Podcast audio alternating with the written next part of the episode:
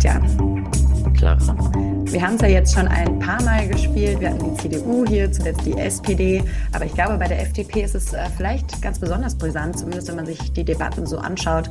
Was fällt dir ein, wenn du an liberalen Klimaschutz denkst? Eine ganze Menge. Und ich glaube, das wenigste davon ist positiv, leider. mir fallen zum Beispiel die, mir fällt diese Diskussion um die E-Fuels ein, mir fällt Volker Wissing natürlich ein, mir fällt ähm, die Technologieoffenheit, die immer gewünschte Technologieoffenheit ein. Mir fällt auch ein, dass es, glaube ich, bei ganz wenigen Plänen der FDP konkrete Ziele gibt, leider. Und jetzt zuletzt, gestern ist mir noch aufgefallen, dass es jetzt auf einmal Widerstand gegen das Heizungsgesetz der Ampel gibt. Das ist mir auch noch eingefallen. Okay, das ist auf jeden Fall schon mal eine gute Liste. Ich würde gerade sagen, es reicht. Aber ähm, es stimmt, es gibt auf jeden Fall immer harsche Kritik, gerade unter Klimaschützern, sage ich mal. Und deswegen freue ich mich, dass wir heute mit demjenigen sprechen können, der bei der FDP wie kein anderer für die Klimaschutzpolitik zuständig ist, dem Fraktionsvize der FDP, Lukas Köhler. Vielen Dank, dass Sie da sind. Guten Morgen. Guten Morgen. Sie haben es gerade gehört. Es gibt so einige Fragen an die FDP, wenn es um Klimaschutz geht. Jetzt haben Sie aber gestern erst gesagt, ähm, an dem Tag, an dem wir aufzeichnen, bis zur Sommerpause wird das mit dem Heizungsgesetz nichts mehr. Die FDP hat noch 100 Fragen. Vielleicht können Sie uns eine dieser Fragen nennen. Ja, ich glaube, es gibt ganz viele Fragen. Ganz am Anfang steht natürlich die Frage, wie ähm, verbinden wir Klimaschutz und Bezahlbarkeit? Weil ähm, mit dem Gebäudeenergiegesetz wird es ja sehr, sehr konkret. Ähm, das trifft jeden Menschen in Deutschland, weil ja jeder wohnt, also sei es zur Miete oder im eigenen, im, im Eigenheim. Und ähm, diese Frage muss geklärt werden. Also es muss natürlich ein, äh, eine Erneuerung des Gebäudeenergiegesetzes geben, aber sie muss halt so funktionieren, dass die Menschen ähm, da mitmachen können und dass wir die Menschen mitnehmen. Und das ist eine Herausforderung, vor der wir gerade stehen. Und alleine da gibt es eine ganze Reihe von Dingen zu diskutieren, im Gebäudeenergiegesetz und drumherum. Jetzt haben ja die anderen Parteien vor allem die Grünen auch nochmal gesagt, wir wollen auch ganz viele Förderungen einbauen, bis zu 80 Prozent. Also die Bezahlbarkeit scheinen die jetzt schon ziemlich stark in den Blick zu nehmen. Oder sehen Sie das nicht so? Ja, ich glaube, das ist genau der Unterschied im Ansatz. Ich kann ja nicht ein Gesetz machen, das dazu führt, dass die Menschen völlig verunsichert sind und sich das kaum leisten können und äh, dann sage ich, okay, und dann versuche ich all das äh, mit Förderung irgendwie zu übertünchen. Das kann, also kann meiner Meinung nach nicht der sinnvolle Ansatz sein, wenn, wenn wir Klimapolitik betreiben. Weil sie ja am Ende des Tages A, gar nicht wissen, ob sie das alles bezahlen können. Der Staat hat ja auch nur limitierte Ressourcen.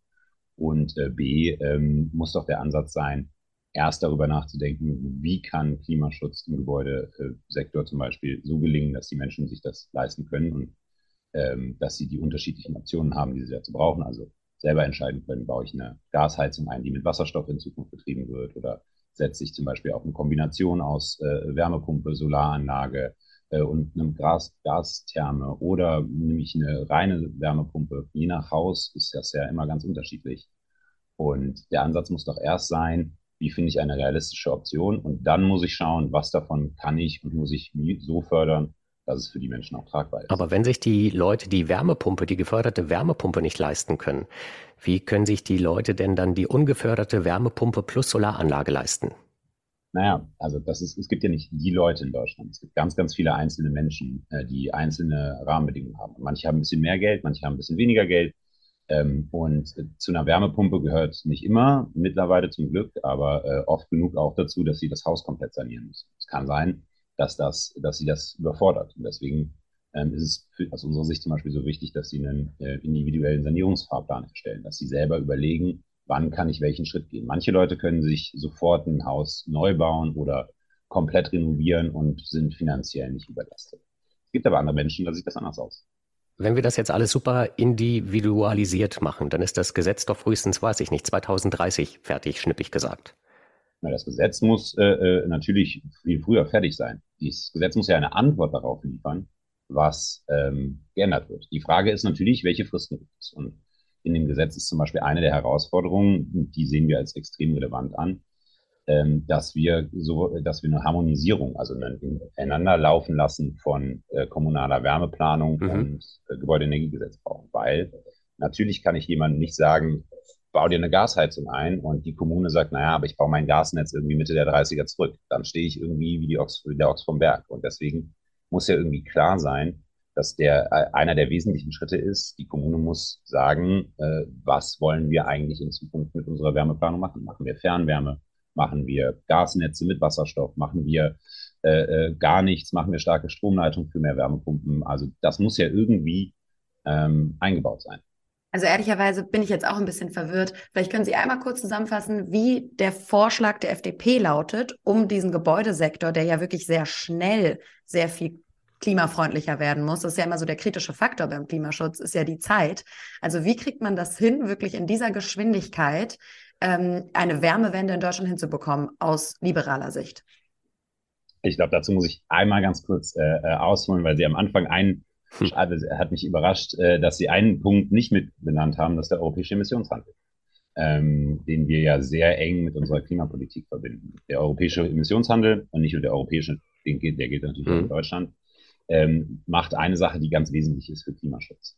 Und zwar sagt er, es gibt einen CO2-Limit. Es gibt einen Deckel, äh, über den hinaus wird nichts ausgestoßen. Der sinkt jährlich ab bis äh, netto null äh, auf europäischer Ebene 2050. Und ähm, dieser Deckel, der absinkt, ähm, der sorgt dafür, dass alle Mengen an CO2, die noch übrig sind, die können gehandelt werden können. Äh, äh, da bildet sich der, der, der Preis am Markt sozusagen. Und das sorgt dafür, dass Klimaschutz teurer wird. Ja.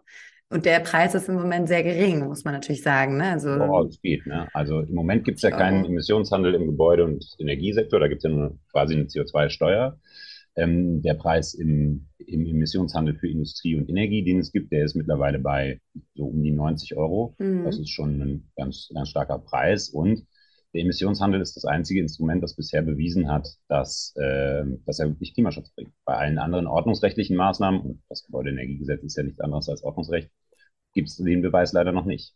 Und deswegen glaube ich, ist es wichtig, diese Integration zu sehen. Das ist für den Gebäudesektor wichtig und das ist der Schritt eins. Schritt eins ist zu sagen, es gibt ein klares CO2-Limit und der Ausstoß von fossiler Energie wird teurer. Und dafür braucht es Antworten. Und äh, den, den gibt es jetzt. Wir würden den vorziehen auf 2024, auch in Deutschland schon, diesen Emissionshandel. Ähm, und damit einhergehen dann Herausforderungen. Und deswegen muss ein Gebäudeenergiegesetz meiner Meinung nach vier Ansprüche erfüllen. Punkt eins ist, ganz, ganz wesentlich ist, dass es den Leuten Optionen hin zur Klimaneutralität bietet. Also eine Gasheizung mit Wasserstoff-Readiness, äh, eine Biomethan-Einsatz, Kohle, äh, Kohle, Entschuldigung, Holz, äh, Holz und Pellets. ähm, ähm, Wärmepumpen, ganz wichtiger Bestandteil, ja, also ganz viele unterschiedliche Möglichkeiten. Und das zweite ist, ähm, neben dem, äh, neben dem, was sie einbauen an Heizung, müssen Sie natürlich eine ähm, Option, einen Baukasten quasi haben, um diese 65-Prozent-Vorgabe zu erfüllen. Jetzt gab es ja letzte Woche diese Meldung, dass ganz viele Menschen sich jetzt doch nochmal schnell eine Öl- und Gasheizung besorgen, weil sie vermutlich verängstigt sind, vielleicht einige auch wütend. Die haben ja dann aber mittelfristig und langfristig deutlich steigende Kosten, weil ich glaube, denen ist das gar nicht so bewusst, dass dieser Emissionshandel irgendwann richtig reinschlägt.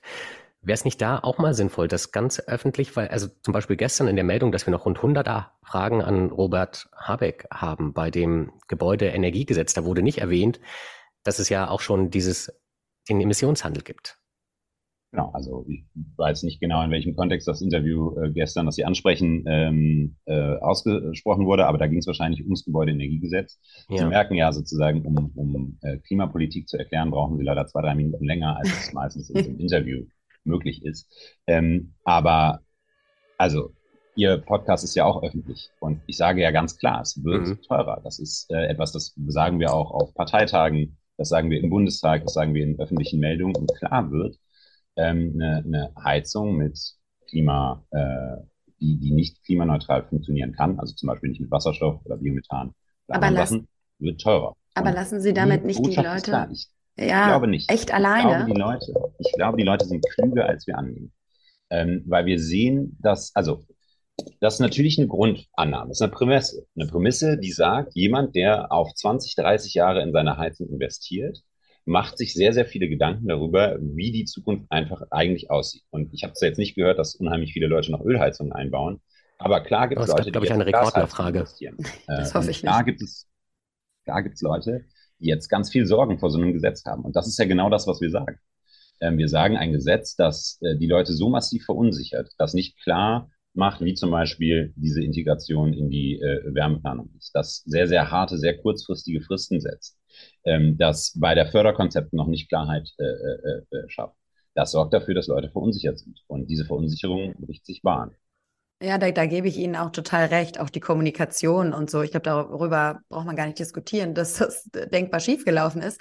Aber die Frage ist ja auch, warum ist das so schiefgelaufen? Also äh, natürlich haben die Grünen und das BMWK da große Fehler gemacht, gar keine Frage. Aber die, die FDP hat auch nicht geholfen, oder? Dabei das Ganze so kommunizieren, dass da nicht so eine Panik ausbricht. Ja, also ich glaube, das Problem ist, wenn so ein Gesetzesentwurf in, einem, in, einer, in einer Rohfassung ganz am Anfang einmal ähm, aus einem Haus äh, veröffentlicht wird, ähm, dann führt das dazu, dass die Dinge natürlich entsprechend kommunizieren müssen. Ich finde, mhm. das ist das große Problem. Und dann müssen sie halt sagen, welche Probleme sie daran sehen und was sie daran also auch benennen, was für Änderungsbedarfe sie haben. Und ich finde, das ist total richtig und ist auch Aufgabe von Politik, ähm, zu sagen, aus welcher Perspektive sehen wir ein, sehen wir Probleme an zum Beispiel diesem Gesetz. Und deswegen gehen ja und deswegen sollen ja auch solche Gesetzentwürfe nicht ganz am Anfang, wenn sie noch gar nicht in der Regierung diskutiert sind, schon das Licht der Öffentlichkeit erblicken, weil ich glaube, es ist wichtig, dass man äh, ähm, gemeinsam über Ideen sprechen kann, da sonst funktioniert eine Regierung nicht, dass man auch darüber streiten kann. Aber ähm, der Vorteil ist, wenn Dinge durchdiskutiert sind, sind sie ja. meistens schon in einem Rahmen diskutiert und das ist der Vorteil einer Ampelregierung, sind sie in einem Rahmen diskutiert, der die Breite der Öffentlichkeit, der Breite der Gesellschaft abbildet. Dann sprechen wir doch mal über eine der Ideen. Sie haben jetzt schon mal gesagt, okay, wir wollen das über den CO2-Preis regeln der natürlich, also das muss man, da muss man, glaube ich, noch sehr viel Aufklärungsarbeit leisten, bis wann das, äh, wie teuer dann für die Menschen wird. Ich habe eher nicht den Eindruck, dass die Leute das so auf dem Schirm haben, ähm, unabhängig davon, dass der CO2-Preis im Moment laut Klimaschutzexperten noch nicht das abbildet, was er an Schäden verursacht, was CO2 an Schäden verursacht.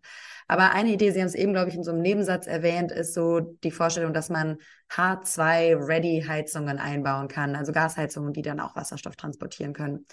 Ich habe wirklich versucht, auch nur einen einzigen Experten oder eine Expertin zu finden, die das für eine realistische Option halten. Also so prinzipiell eine gute Idee, ja. Äh, man könnte die Gasnetze, die es in Deutschland gibt, auch dafür nutzen, da dann grünen Wasserstoff, der muss ja auch grün sein, irgendwann durchzutransportieren.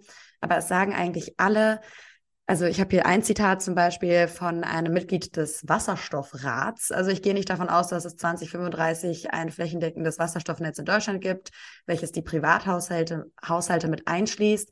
Und Stand heute ist es einfach unverantwortlich, den Leuten zu sagen, stellt euch so eine Heizung in den Keller.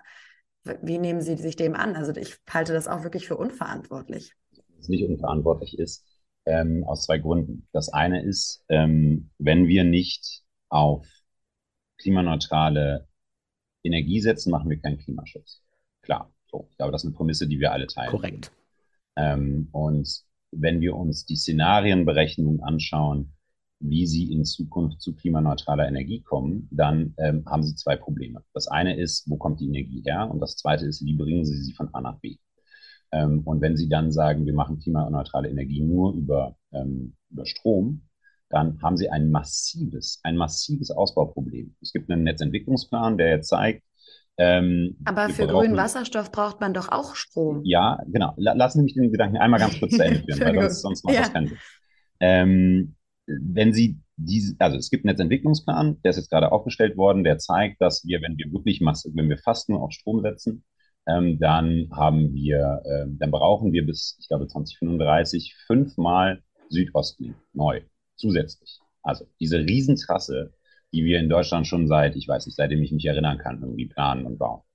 Und das macht, das zeigt ein Riesenproblem. Alleine das äh, macht einen gigantischen Ausbaubedarf. Wenn wir aber kombinieren, also Strom mit grünen Molekülen, also mit Wasserstoff, dann haben sie eine ganz, eine viel bessere äh, äh, Möglichkeit. Heißt das, dass wir in Deutschland jedes einzelne Haus mit Wasserstoff versorgen können, das jetzt an ein Gasnetz angeschlossen ist? Ich glaube nicht.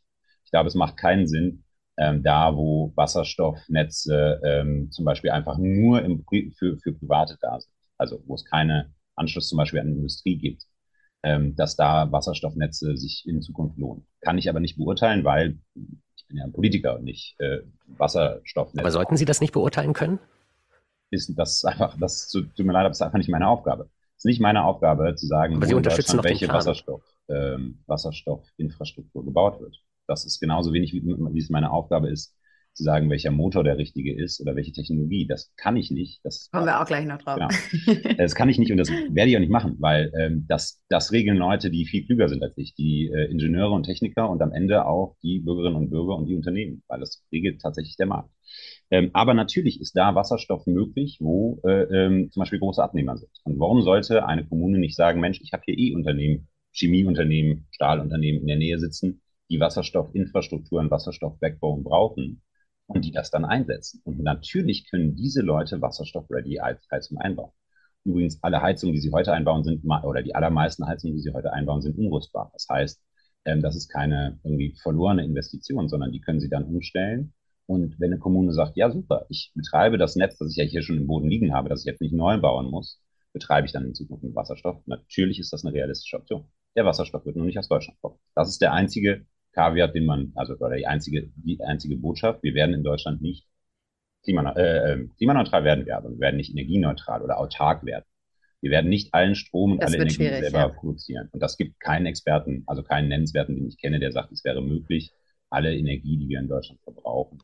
Und dann der Vollständigkeit halber vielleicht auch, wenn der Wasserstoff nicht aus Deutschland kommt, wird es auch wahnsinnig ineffizient sein, weil die Umwandlung so viel Effizienzverluste mit sich bringt der Wasserstoff, in, in, in, der in Deutschland produziert ist, äh, wesentlich ineffizienter als der, den sie zum Beispiel in Saudi-Arabien oder in äh, Chile oder in ähm, äh, Algerien produzieren, weil sie ja viel mehr Sonnenstunden und viel mehr günstige Energie haben. Deswegen, ja, aber also dann muss er ja noch von Saudi-Arabien nach Deutschland kommen. Genau. Und deswegen werden sie Wasserstoff, wie sie jetzt Gas in Zukunft, äh, äh wie sie jetzt heute Gas anlanden, werden sie auch in Zukunft anlanden. Vielleicht nicht in Reinform, sondern als grünen Ammoniak oder als synthetisches Gas oder als synthetischen Kraftstoff. Da gibt es ganz viele unterschiedliche Möglichkeiten. Aber das sind Die ja nur aber alle teuer sind. Probleme. Ja, im Moment, klar. Ne? Aber ich sag mal, vor 20 Jahren waren Solarpanels auch extrem teuer und äh, Windkraftanlagen auch. Hätten wir damals gesagt, boah, ist viel zu teuer, bauen wir nicht, hätten wir heute keine erneuerbaren Energien. Also ich glaube, dass wir äh, Skaleneffekte nicht unterschätzen dürfen, dass äh, Menschen und dass wir Ingenieurskünste nicht äh, unterschätzen dürfen und wir sind ja in Deutschland auch keine Insel. Da sind sie sich dann wieder einig mit Robert Habeck, der, glaube ich, davon ausgeht, dass Wärmepumpen sehr viel günstiger ja, werden auf lange Sicht. Werden, werden wir und dass sich das dann, Absolut, das dass sich das da doch lohnen möchte. Der Punkt ist ja wirklich, also wenn ich es jetzt richtig verstanden habe, ich glaube, da könnten wir zum Beispiel mal ein Fazit ziehen, was ist liberale Klimaschutzpolitik, ist, am Ende, ist im Endeffekt die Leute, ich würde sagen, alleine lassen. Sie würden sagen, die Verantwortung eben sagen, dass jeder Einzelne die tragen kann für diese Technologien. Also es wird über den Preis geregelt und wer sich nicht rechtzeitig drum kümmert, der hat dann am Ende Pech gehabt. Das wäre richtig, wenn ich gesagt hätte, es braucht kein Gebäudeenergiegesetz. Und es wäre auch richtig, wenn ich gesagt hätte, es braucht keine Förderung. Aber bisher habe ich das in diesem Interview zumindest nicht gesagt und auch in keinem anderen. Wir hätten vor 20 Jahren uns entscheiden können, wir machen funktionierende Klimaschutzpolitik nur über den Emissionshandel. Und vor 20 Jahren wäre das wahrscheinlich auch, hätte das auch funktioniert. Ähm, mhm. Aber heute fordert kein seriöser Politiker nur den Emissionshandel wirken zu lassen und zu sagen, Leute, macht, was ihr wollt, ist uns egal. Also niemand, den ich kenne, nicht die FDP. Okay. Niemand anders fordert ein ETS-only, also ein Emissionshandel alleine. Aber ähm, es gibt auch keinen, niemanden, der seriös fordert, wir können alles nur über Ordnungsrecht regeln. Ähm, weil, und das ist ein großes, großes Missverständnis in dieser Bevölkerung oder in dieser Diskussion um Klimaschutz ähm, weil immer gesagt wird, Emissionshandel macht alles teurer. Naja, Ordnungsrecht auch. Also nur der Nachteil ist, also Ordnungsrecht, Verbote machen Dinge teurer, ganz klar. Der Unterschied. Weil die Verbote kontrolliert werden müssen. Nö, weil Verbote dazu führen, dass sie was machen müssen. Also, dass sie eine Heizung mhm. aus. Also sagen wir mal, sie müssten jetzt, ah, wir würden jetzt diesen, diesen ursprünglichen Plan verfolgen und in großem Stil äh, jetzt innerhalb kürzester Zeit äh, Heizungen äh, austauschen müssen. Das würde dazu führen, dass extrem hohe Kosten entstehen, einfach weil Angebot und Nachfrage so kurzfristig aufeinander äh, treffen. Und wenn Sie, klar, wenn Sie die Nachfrage massiv künstlich erhöhen, wird das Angebot natürlich teurer, noch viel mehr. Der Unterschied ist aber, ähm, mit einem Emissionshandel oder mit, einem, mit einer CO2-Bepreisung nimmt der Staat Geld ein. Das kann er zurückverteilen. Ordnungsrecht tut das nicht. Und der Unterschied ist, ähm, bei, bei, bei, bei einer CO2-Bepreisung sorgen Sie dafür, dass sie immer da Klimaschutz machen, wo er am kostengünstigsten ist. Wenn sie einfach durch Ordnungsrecht zum Beispiel jetzt in kürzester Zeit ganz, ganz viele Heizungen tauschen müssen, dann entstehen Effekte, die die einzelne Heizung viel teurer machen, weil es natürlich nicht auf einmal viel mehr Handwerker gibt oder nicht auf einmal viel mehr Wärmepumpen oder nicht auf einmal viel mehr ähm, ähm, Einbaukapazitäten. Und das macht natürlich mhm. dann Klimaschutz viel, viel teurer, als er sein müsste. Und ich glaube, das können wir uns nicht leisten. Es wird aber auch viel, viel länger dauern, weil wir, Sie sagen es ja gerade, wir wollen eigentlich in kurzer Zeit sehr viele Heizungen austauschen. Das müssen wir ja tun, um die Klimaschutzziele zu erreichen. Also ich will noch mal auf diesen Punkt des Zeitkritischen hinkommen, weil das ja auch immer wieder gesagt wird, die FDP spricht sich ja auch eher für eine Verschiebung aus und sagt, wir müssen das ein bisschen später äh, erst, die Fristen müssen anders gesetzt werden, wir schaffen das nicht vor der Sommerpause und so weiter. Sehen Sie nicht, dass es einfach echt eigentlich so schnell wie möglich gehen muss? Es gibt Unterschiede zwischen den Fristen, wann ein Gesetz fertig ist und den Fristen, wann Menschen Dinge tun müssen. Ähm, und ich glaube, in, gerade bei so, bei, also bei einem Gesetz, was jeden Menschen in Deutschland trifft, da kommt doch, da muss es doch erst darum gehen, ein gutes Gesetz zu machen und dann darum, ein schnelles Gesetz machen, zu machen. Also es kann doch nicht sein, dass wir sagen, nur weil wir jetzt extrem schnell irgendwie vor der Sommerpause fertig sein wollen, gehen wir, machen wir ein Gesetz, das mit ganz vielen Kompromissen und, und irgendwie äh, äh, faulen Deals äh, durchgeht, weil dann irgendwie alle zustimmen können und am Ende sind die Leute gekniffen. Sondern ich, ich glaube, der Anspruch muss doch sein, dieses Gesetz jetzt so gut wie möglich zu machen, weil, wie gesagt, es ist ein Gesetz, das ganz, ganz, ganz viel verändern wird und das, wenn es schlecht gemacht ist, auch ganz, ganz viel Schaden anrichtet. Und zwar nicht nur ähm, bei der Meinung in der Bevölkerung, bei der Stimmung in der Bevölkerung, sondern auch äh, für den Klimaschutz. Weil wenn Sie dann, wenn Sie dieses Gesetz in zwei Jahren, weil Sie merken, es hat nicht funktioniert, wieder revidieren müssen, dann verliert Klimaschutz ganz massiv an Akzeptanz in der Bevölkerung. Das, können, das darf uns nicht passieren. Die Geschwindigkeit äh, im Klimaschutz hängt doch nur davon ab, dass wir unsere Klimaziele erreichen. Also 2045 in Deutschland und 2050 äh, in Europa. Der Weg dahin den müssen wir so gestalten, dass er so kostengünstig wie möglich funktioniert, also so wenig Ressourcen verschwendet, wie wir können, auf der einen Seite und auf der anderen Seite diese Ziele sicher einhält. Und da ist nach wie vor äh, eine Steuerung über den Emissionshandel richtig. Und dazu machen sie dann ähm, sowas wie das Gebäudeenergiegesetz, aber auch gute Förderprogramme, damit die Leute sich entsprechend die, die Maßnahmen auch leisten können. Aber nur der Vollständigkeit halber, einmal ganz schnippisch nachgefragt. Das Gesetz wird aber schon fertig, bevor die Legislaturperiode von Ihnen vorbei ist mit Grünen und SPD. Natürlich. Also es muss ein, mhm. es muss eine Änderung im, äh, im Gebäudeenergiegesetz geben. Ganz klar. Das sagen wir auch. Das sagt der Koalitionsvertrag.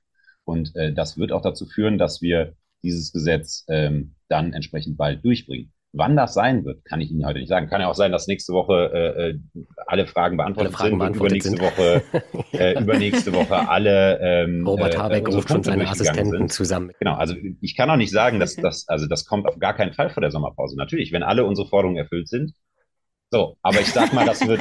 so einfach könnte es sein. Ich sage mal, das wird. Äh, äh, ich mache da mal ein Fragezeichen drauf. Na gut. Ich jetzt, ich meine, wir könnten, glaube ich, echt noch richtig lange über die Heizung sprechen. Fände ich aber ein bisschen schade, wenn wir uns nur darauf beschränken bei dem, äh, bei der Klimaschutzpolitik der FDP.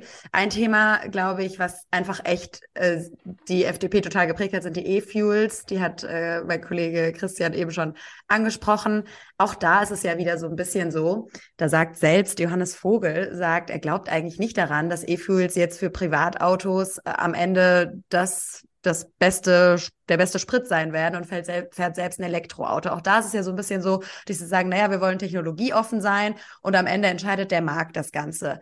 Die Industrie sagt aber, wir wollen Planungssicherheit und wir wollen wissen, worauf wir uns einstellen können. Warum ist, fällt es Ihnen so schwer, ähm, da darauf einzugehen? Also, und da gibt es ja wirklich auch eine Fülle an Expertise, die immer wieder gesagt hat, E-Fuels für Privatautos sind Quatsch. Ich glaube, zwei Rechnungen sind ganz wesentlich. Ähm, also äh, Rechnung eins ist, also ne, wir teilen alle das, Klima, das, das Ziel, wir müssen in, in Europa 2050 äh, klimaneutral sein. Und der IPCC-Bericht ist, glaube ich, nochmal ganz wesentlich. Äh, ne? Wenn man sich den anschaut, sagt er ganz, ganz deutlich, wir müssen weltweit Mitte des Jahrhunderts CO2-neutral sein und Ende des Jahrhunderts klimaneutral, äh, um das 1,5 Grad-Ziel noch einzuhalten. So, ähm, ja. dann gibt es eine Zahl, die ganz wesentlich ist, ähm, oder zwei Zahlen. In Deutschland sind das 46 äh, Millionen und weltweit sind das 1,3 Milliarden. Äh, und das sind die Fahrzeuganzahlen. Das ist die Zahl der Autos, die Sie haben. So, und dann machen Sie eine einfache Rechnung auf. Sie haben, ähm, Sie brauchen in, in Deutschland ungefähr 15 bis 20 Jahre, bis eine Flotte einmal komplett erneuert ist. Also bis alle Autos quasi neu gekauft sind. Äh, die deutschen Autos sind aber meistens nicht so runtergefahren, dass sie direkt verschrottet werden, sondern die werden dann weltweit noch weiterverkauft. Weltweit brauchen wir übrigens eher so 30 Jahre, bis eine Flotte erneuert ist. Das heißt, wenn wir hier, also rein, rein, wir rechnen mal, ähm, wir machen, wir, wir würden ab heute nur noch weltweit äh, ähm, Autos verkaufen, die äh, elektrisch fahren. Völlig unrealistisch, weil gar nicht möglich. Aber würde das passieren, wären wir, hätten wir erst 20, was haben wir, 23, 20, 53 weltweit nur noch E-Autos, also 1,3 Milliarden E-Autos. Das heißt, wir hätten äh, dann mindestens mal, äh, äh, dann wären wir genau auf dem Schnitt, wo wir sagen würden, wir würden dann Klimaneutralität erreichen, wenn der Stromverbrauch nicht dazu geführt hätte, dass wir noch viel, viel mehr ähm, äh, Kohlekraftwerke bauen. Das heißt, sie brauchen eine Alternative. Das ist völlig unrealistisch, dass wir ab heute E-Autos verkaufen in dem Stil und in der Größe. Ähm, ist eher realistisch, dass wir einen Großteil der E-Autos so ab Ende, Mitte, Ende der 40er äh, verkaufen, weltweit. Ähm, mhm. Ähm, und sie müssen diese Autos irgendwie klimaneutral betreiben. Und das können sie nur. Das können sie nur mit E-Fuels. Da sagt ja auch keiner, dass das irgendwie problematisch ist. Diese, bei dieser Regelung geht es aber ja darum, den Neuverkauf von Autos, also da müsste man sich doch darauf einigen können, dass, dass das da Quatsch ist, da E-Fuels zuzulassen. Es geht ja um neue Autos. Also warum sollten wir denn ähm, dann ordnungsrechtlich einschränken, dass dann nur noch E-Autos verkauft werden? Also es ist doch eine ganz einfache Rechnung. Wenn E-Autos so viel effizienter sind und so viel besser, ich glaube auch, dass E-Autos extrem viel effizienter sind als, als ähm, Autos, die mit synthetischen Kraftstoffen gefahren werden, wenn sie sich nur die lokale ähm, Effizienz im Auto anschauen bei der gesamten Kette, ne, bei der Menge an, an Ladesäulen, die sie zubauen müssen, bei der Menge an Infrastruktur, die sie zubauen müssen, alles wird das nochmal eine andere Rechnung. Aber wenn sie sich nur das angucken, dann haben, dann sind E-Autos total super. Aber wenn die so super sind, dann gibt es doch eine, eine ganz klare Entscheidungskriterium, dass das äh, äh, sich ändern wird. Und das ist der Markt. Wenn die so viel besser sind, warum müssen wir dann äh, eine Technologie verbieten, ähm, die äh, wunderbar funktioniert? Ich glaube, weil einfach über Jahrzehnte lang das ja immer wieder so ein bisschen verschleppt wurde und weil es dann eben doch immer wieder Unternehmen und auch Menschen gibt, die glauben, ach was, so wird das nicht kommen, ich kann schon noch ein bisschen länger, ich kann noch ein bisschen mehr. Unabhängig davon, Sie haben ja auch eben gesagt, 46 Millionen, die Zahl muss sich ja auch einfach reduzieren, um Klimaschutzziele zu erreichen. Also da müssen wir ja auch naja, schon. Also es gibt, die meisten Experten gehen schon davon aus, dass man eben viel mehr einfach auf andere Verkehrsmittel umsteigen muss. Aber jetzt mal unabhängig nochmal davon, wirklich nur was diese Antriebstechnologie angeht, da geht es ja wieder darum zu sagen, wir müssen uns einfach ganz klar dazu bekennen, dass wir jetzt das priorisieren. Und die Industrie sagt ja auch, also das ist ja eigentlich ungewöhnlich, dass die sagen, wir hätten das gerne, wir hätten diese Regelung gerne. Also ich weiß nicht, wen Sie als die Industrie meinen, wenn Sie zum Beispiel den die Verband der Automobilindustrie, der ja deren Interessen vertritt, äh, hören, die sagen was anderes. Die sagen, natürlich sind E-Fuels eine Option. Ähm, und also, da wäre ich sagen, als, aber es gibt einzelne Unternehmen, die sagen, Mensch, gibt uns staatliche Vorgaben. Ähm, mhm. Wir machen allerdings ja keine Politik für einzelne Unternehmen, sondern wir machen Marktwirtschaftspolitik. Mutiges äh, Statement. Nö, das ist, glaube ich, das richtige Statement. Hm, ja. äh, sonst würden wir auch einen Industriestrompreis total abfeiern. Äh, ja, also machen wir auch nicht. Äh, werden wir auch gescholten vor von der äh, energieintensiven ja. Industrie, aber es geht uns ja um marktwirtschaftliche Prinzipien. Deswegen ist genauso ein Industriestrompreis mhm. wie für einzelne Unternehmen, äh, die sich wünschen, dass sie äh, da klare Vorgaben machen, die übrigens ihre Meinung auch ab und zu mal wieder wechseln. Ähm, machen wir natürlich keine Politik. Und das macht ja auch keinen Sinn. Ähm, also ich finde es ein ganz, ganz interessantes Verständnis zu sagen, naja, weil ähm, es irgendwie einen Wunsch einzelner Unternehmen gibt, äh, gewisse Politikdinge zu machen, müssen wir jetzt ein Verbot für einen gesamten Technologieblock ab 2035 machen. Das ist mir nicht einleuchtend. Also die, die, die Logik kann ich nicht nachvollziehen und sie macht ja auch keinen Sinn. Also wie gesagt, wenn E-Autos besser sind, setzen sie sich eh durch. Und wenn es dann noch Leute gibt, die die Verbrennungsmotoren fahren wollen, super. Äh, und wenn es dann äh, effiziente Verbrennungsmotoren gibt, die auch noch in Deutschland produziert werden und die in Deutschland geplant werden und deren Technologie weiterentwickelt wird und die in Ländern, wo sie zum Beispiel noch nicht so ein extrem starkes Stromnetz haben, wie sie das in Deutschland haben, und wir haben ja schon eine Menge Probleme damit, ähm, wenn sie das dann auch noch in die Länder verkaufen, wo sie aber schon eine Tankinfrastruktur haben und dann da synthetische Kraftstoffe in Zukunft verkaufen. Wie gesagt, das Ziel muss ja globale Klimaneutralität sein. Ähm, warum sollten wir das nicht tun? Also ich sehe keinen Grund, der dagegen spricht. Dahinter steckt ja immer wieder der Gedanke, ich glaube, das ist auch gut, wenn wir den noch einmal aufgreifen, dass der Markt auch Klimaschutzproblematiken regeln kann. Jetzt haben wir wirklich gesehen in den letzten Jahrzehnten, dass das nicht funktioniert, weil selbst über den CO2-Preis ist es einfach unglaublich schwierig, alle externen Kosten, ne, also Externalitäten, mit einzurechnen. Das haben wir gesehen, das funktioniert nicht. Das also der CO2-Preis ist im Moment Nein. viel zu gering. Die Kosten, die CO2-Emissionen verursachen weltweit, sind viel höher als diese 90 Euro. Ähm, einfach faktisch Sie falsch. Schon den ja, Kopf. nee, es ist einfach faktisch falsch, was Sie gerade sagen. Tut mir leid. Warum? Weil es gibt ein, also Sie können ja ein Instrument nur daran messen, welche Ziele es hat. Der europäische Emissionshandel, ja. den es ja gibt ähm, seit 2005, hat seine Ziele immer eingehalten. Es gibt keine Zielverfehlung im, im europäischen Emissionshandel. Und das ist der Weg, wo ein CO2-Preis wirkt. Ob der 5 Euro oder 500 Euro ist, ist doch völlig egal, solange der CO2, äh, solange die Ziele im Emissionshandel eingehalten werden. Dass man an okay, und warum haben wir denn unsere Klimaschutzziele weltweit? Warum sind wir nicht auf dem 1,5 Grad Pfad? Weil wir weltweit noch keinen Emissionshandel haben. Also Sie glauben wirklich, wir könnten es allein durch einen weltweiten Emissionshandel lösen, die, Klim die Klimakrise? Wie gesagt, Sie müssen zu jedem Emissionshandel andere Instrumente, Sie müssen sozialen Ausgleich machen, Sie müssen dafür sorgen, dass Sie ähm, zum Beispiel Transportkosten mit einberechnen. Sie müssen also wirklich real alle Emissionen einpreisen. Aber mhm. natürlich, wenn Sie weltweit einen Emissionshandel auf ein CO2-Budget äh, festlegen, das äh, 1,5 Grad konform ist, dann haben Sie die Klimaziele ein, dann werden sie die Klimaziele einhalten, weil sie nicht aus diesem Instrument rauskommen. Es gibt, ein, es gibt ja das, also im, der, der große Vorteil im Emissionshandel, das bestätigen auch jeder Wissenschaftler, ist, dass es ein CO2-Limit gibt, über dem hinaus jeder Ausstoß von CO2 verboten ist. Eigentlich absurd, dass die FDP Verbote fordert, aber in dem Fall tun wir das. Jede CO2-Menge über diesem Limit ist verboten. Und es gibt keinen Beleg dafür, dass dieser Emissionshandel da noch nicht funktioniert hätte. Deswegen ist doch das ganz, also warum sollten wir nicht auf ein Instrument setzen, das beweist, dass es Klimaschutz kann und das dafür sorgt, dass wir da CO2 einsparen, wo es am schnellsten und am günstigsten möglich ist. Sie hatten ja eben nach der Geschwindigkeit gefragt. Der Emissionshandel sorgt mhm. dafür, dass Sie immer da CO2 einsparen, wo es so schnell wie möglich, so günstig wie möglich geht. Das ist doch eine tolle, fantastische Kombination. Ich finde den Emissionshandel auch ganz toll. ich halte es nur nicht für, für realistisch, dass wir das in der benötigten Zeit hinkriegen, weltweit einen Emissionshandel so hinzubekommen, dass er all diese Ziele erfüllt. Also und ich weiß nicht, ob Sie das wirklich für realistisch halten. Also ich glaube, ähm, auf der Welt und in der Welt ist viel mehr möglich, als wir äh, äh, glauben. Ich bin ein totaler Optimist und glaube, dass wir vieles, vieles gemeinsam hinkriegen.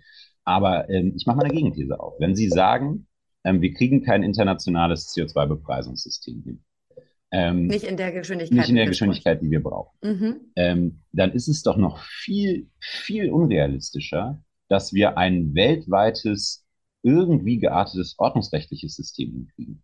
Also, das wird weltweit, CO, ein CO2-Preis weltweit würde ja bedeuten, ganz kurze Rechnung, ne, ein Land wie Benin, da ist der Pro-Kopf-Ausstoß bei, ich glaube, 0,3 Tonnen, Deutschland 12.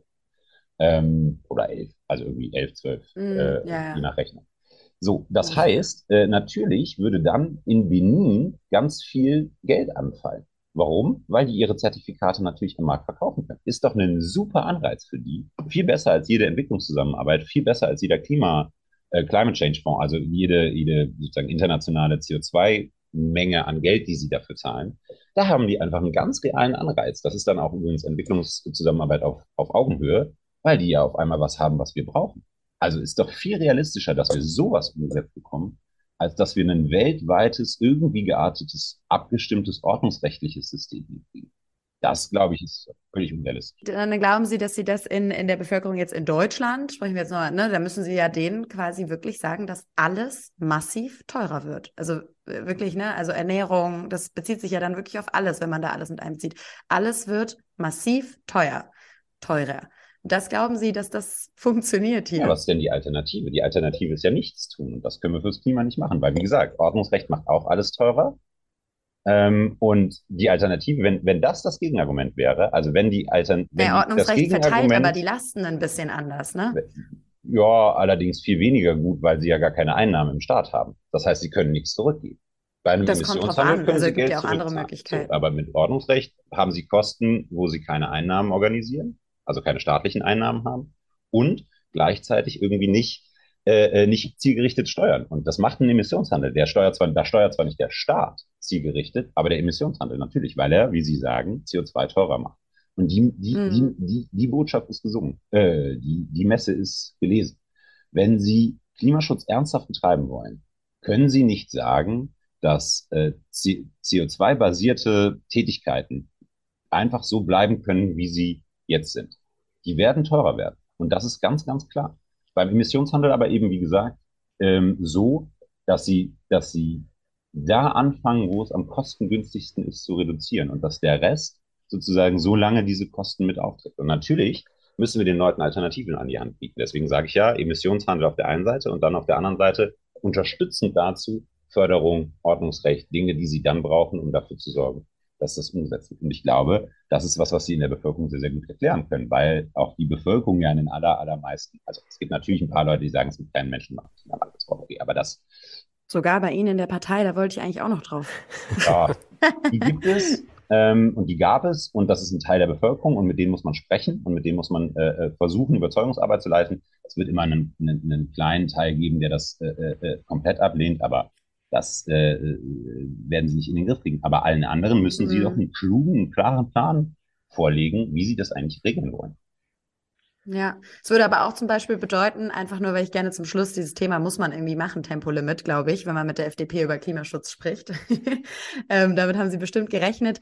Sie würden sagen, okay, wir verbieten zwar jede, jede Tonne CO2, die darüber hinausgeht, aber das entscheidet sich eben auf dem Markt. Reiche Leute dürfen also schnell fahren, arme nicht. Tempolimit wird es nicht geben. Äh, am Ende müssen wir das so regeln. Ein CO2-Limit äh, oder ein CO2-Preis belastet ja Leute mit höherem Einkommen überproportional viel mehr.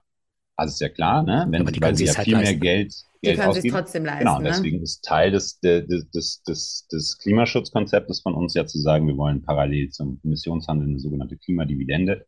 Das heißt im Koalitionsvertrag äh, Klimageld ist aber Klimageld. im Prinzip das Gleiche ähm, dass, dass den Menschen einfach pauschal, allen Menschen in Deutschland genau das Gleiche ausschüttet. Und das ist halt extrem sozial gerecht, weil 100 Euro von einem kleinen Einkommen machen natürlich einen ganz anderen Unterschied als von einem großen. Und jemand mit einem großen mhm. Einkommen ist überproportional viel mehr belastet.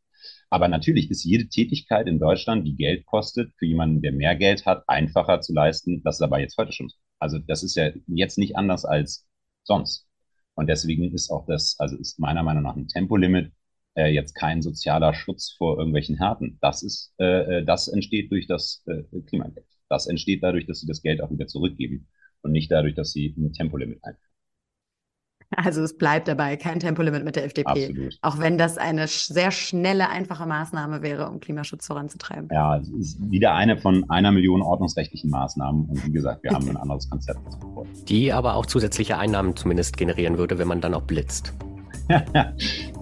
Ja, ich weiß nicht, ob ja. der Staat darauf setzen sollte, dass er zusätzliche Einnahmen dadurch generiert, dass er Fehlverhalten.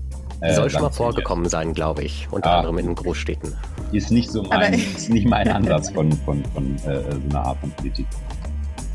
Herr Köhler, vielen Dank. Ich finde es auch schön, dass wir mit dem Klimageld nochmal geendet haben. Ich glaube, das ist ja wirklich was, worauf sich eigentlich alle die Ampel sehr gut einigen kann. Da bin ich auch sehr gespannt. Vielleicht können wir es an der Stelle nochmal fortsetzen. Ich wäre gespannt, wann das Klimageld denn kommt und ob es da schon Neuigkeiten gibt. Wir hätten noch sehr gerne sehr viel länger mit Ihnen gesprochen und wir freuen uns, wenn wir das vielleicht nochmal wiederholen. Ja. Und wenn ich noch was sagen darf, ich habe in den letzten 15 Minuten nicht mehr so viel gesagt, aber ich habe die letzten 15 Minuten sehr genossen, weil es eine sehr spannende Diskussion von euch beiden war. Ähm, also auch von mir vielen Dank, Herr Köhler, nachzulesen und nachzuhören. Die Folge des Klimalabors natürlich bei Spotify, bei Apple, bei uns in der NTV-App, bei RTL Plus Musik und nachzulesen dann natürlich auch bei uns auf ntv.de. Tschüss. Tschüss. Vielen Dank.